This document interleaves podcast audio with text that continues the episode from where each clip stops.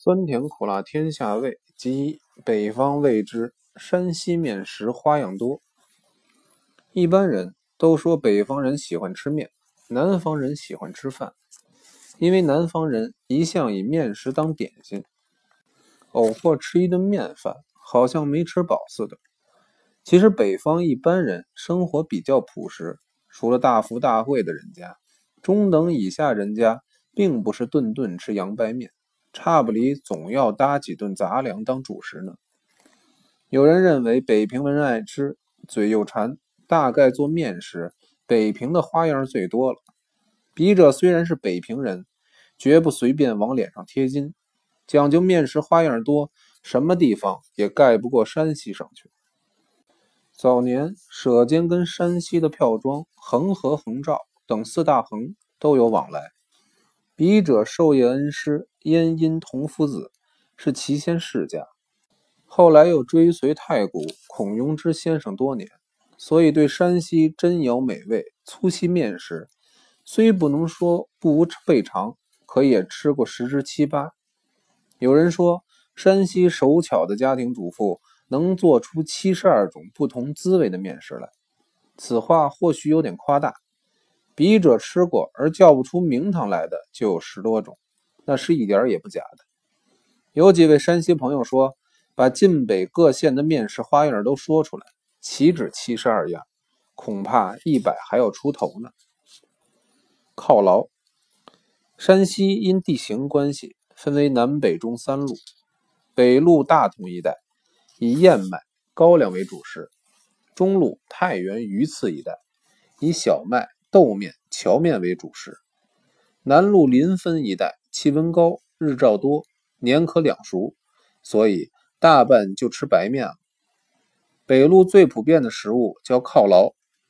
犒劳的做法是把揉好的荞麦面放在硬石板上，又摔又揉，等面醒透溜开，用手一压一搓，把面卷成实心的春卷形，放在蒸笼里蒸。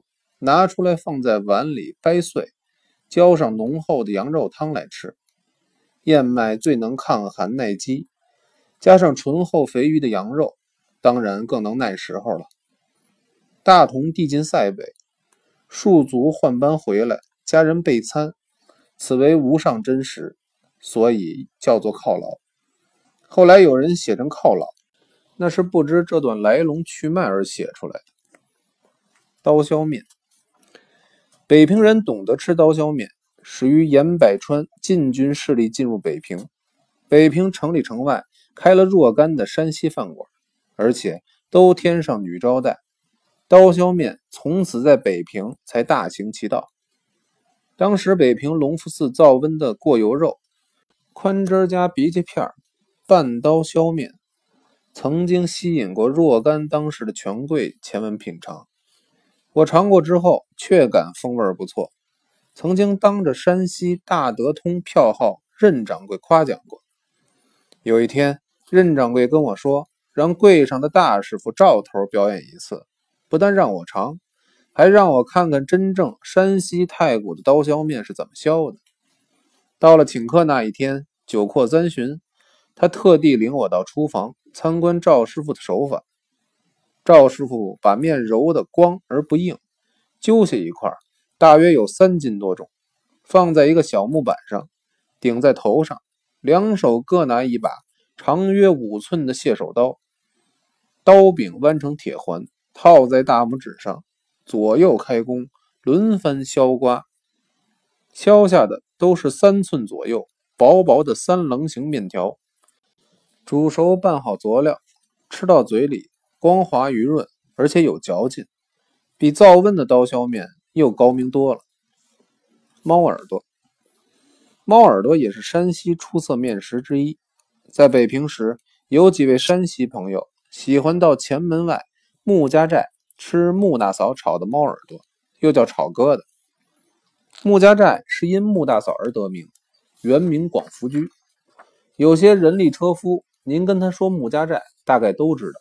要说广福居，十之八九就莫宰羊了。炒猫耳朵也是先要把面揉的软硬适度，切成筛子块，用大拇指以熟练的手法碾成嘎了壳形，然后卷起来，有如猫耳朵。开水煮熟沥干，把摘去头须的绿豆芽，配上小虾仁、肉丝、韭菜，大火一炒，汤汁都灌入小卷之中，筋致愉快，适口充肠，跟刀削面的滋味又完全不同。山西朋友都认为穆大嫂炒的猫耳朵，因为腕力足。铁勺翻得高，火力够，加上小河虾特别鲜，所以比在太谷祁县吃的猫耳朵还要够味。钵盂儿，平津家庭主妇大概都会做钵盂儿，在大碗里把面和得较稀，用一根筷子瞬间割，不要沿着碗沿儿拔成长条，再下锅里就成了。在山西，拔的短而两头尖的。叫拨鱼儿，两头齐而且面条比较长的叫剔尖儿，是有分别的。河北省人没有那份手艺，只好剔尖儿拨鱼儿不分了。做这种面时，面首先要和得恰到好处。先师殷同夫子有个厨师刘顺，从小就在祁县老家制艺，据说他在祁县这就是有名的剃尖高手。他把和得略稀的面。放在平边的瓷盘里，用一根筷子把面剃成细条下锅，一口气拔完一盘。一根长条面中间不断，一根面煮一锅。所谓的富贵不到头，真是神乎其技。柳叶儿，柳叶儿是把面擀成薄片，用刀斜切，每一根都是一头宽一头尖，形如柳树叶子。把它放在锅里煮，这叫柳叶汤。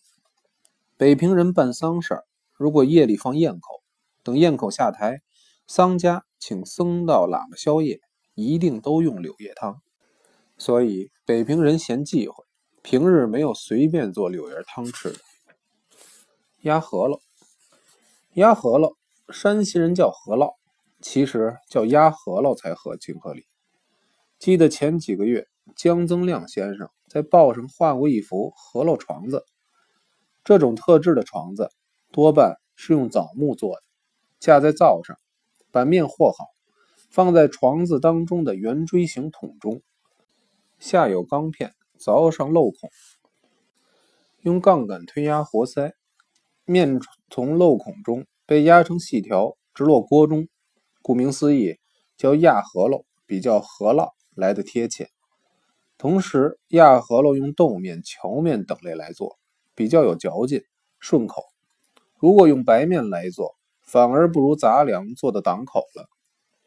碾碾转，碾碾转儿，山西土话叫抿蛐蛐，用燕麦或荞面和成面团，从一种特制的手剂子中挤压下去。这种挤出的面的形状，有点像蚕宝宝的幼虫，松散劲爽。用溜肉片丝拌着吃，不但耐饥，而且爽口。所以出外的短程旅行，吃了碾碾转可以一天不饿。